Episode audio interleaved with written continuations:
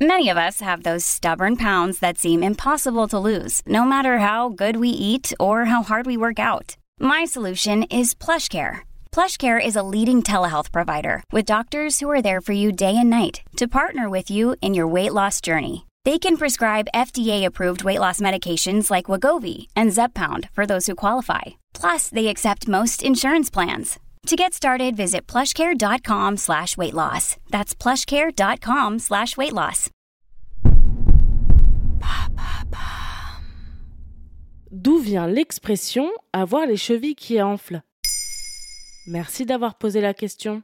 C'est une expression que vous avez sûrement déjà utilisée ou dont vous avez peut-être même fait l'objet. Avoir les chevilles qui enflent signifie, d'après le dictionnaire Le Robert, tirer une fierté exagérée d'une réussite passagère et de ce fait adopter un comportement prétentieux. Plus familièrement, on peut dire également avoir la grosse tête. Dans le langage parlé, on peut même avoir tendance à recourir à l'expression en faisant référence aux seules chevilles. Attention les chevilles. Ou encore, ça va les chevilles peut-on parfois entendre. Deux pistes peuvent expliquer l'origine de cette expression. La première remonte à la Grèce antique et au mythe d'Oedipe. Mais quel est le rapport? Le nom d'Oedipe, roi de Thèbes, signifie en grec pied enflé.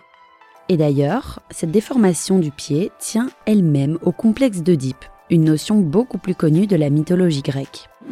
Avant d'être repris par le psychanalyste Sigmund Freud, le mythe raconte qu'un oracle avait prédit aux parents d'Oedipe que l'enfant essaierait d'épouser sa mère et de tuer son père. Ils décidèrent alors de s'en débarrasser avant que la prémonition ne se réalise.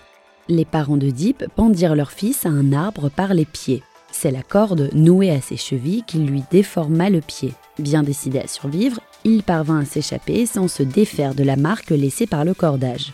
Il hérita ainsi d'un pied enflé. La mythologie raconte plus tard que Deep développa un ego surdimensionné. Par la suite, et pour se moquer de lui, les Grecs mentionnent ses chevilles pour parler en réalité de son ego et de son assurance débordante. Mais il y a une autre explication Oui, Michel Lys, lexicographe et auteur du Dictionnaire du gai parlé, paru en 1980, fait remonter l'expression à l'époque du roi Soleil. À la cour, une mode vestimentaire faisait rage, celle de porter des talons rouges à ses chaussures. Les souliers ressemblaient de très près à ceux que portait le roi Louis XIV. Mais tous les courtisans n'étaient pas autorisés à porter ces talons, c'était un privilège.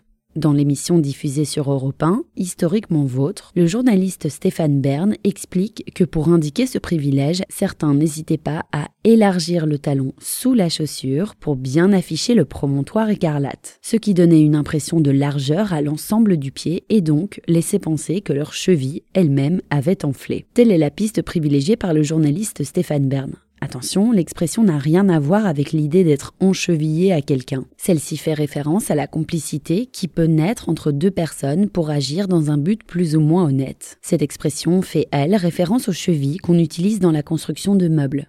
Les chevilles sont des pièces de plastique, en général, qui permettent d'enrober une vis quand on la fixe dans un mur. Voilà d'où vient l'expression avoir les chevilles qui enflent.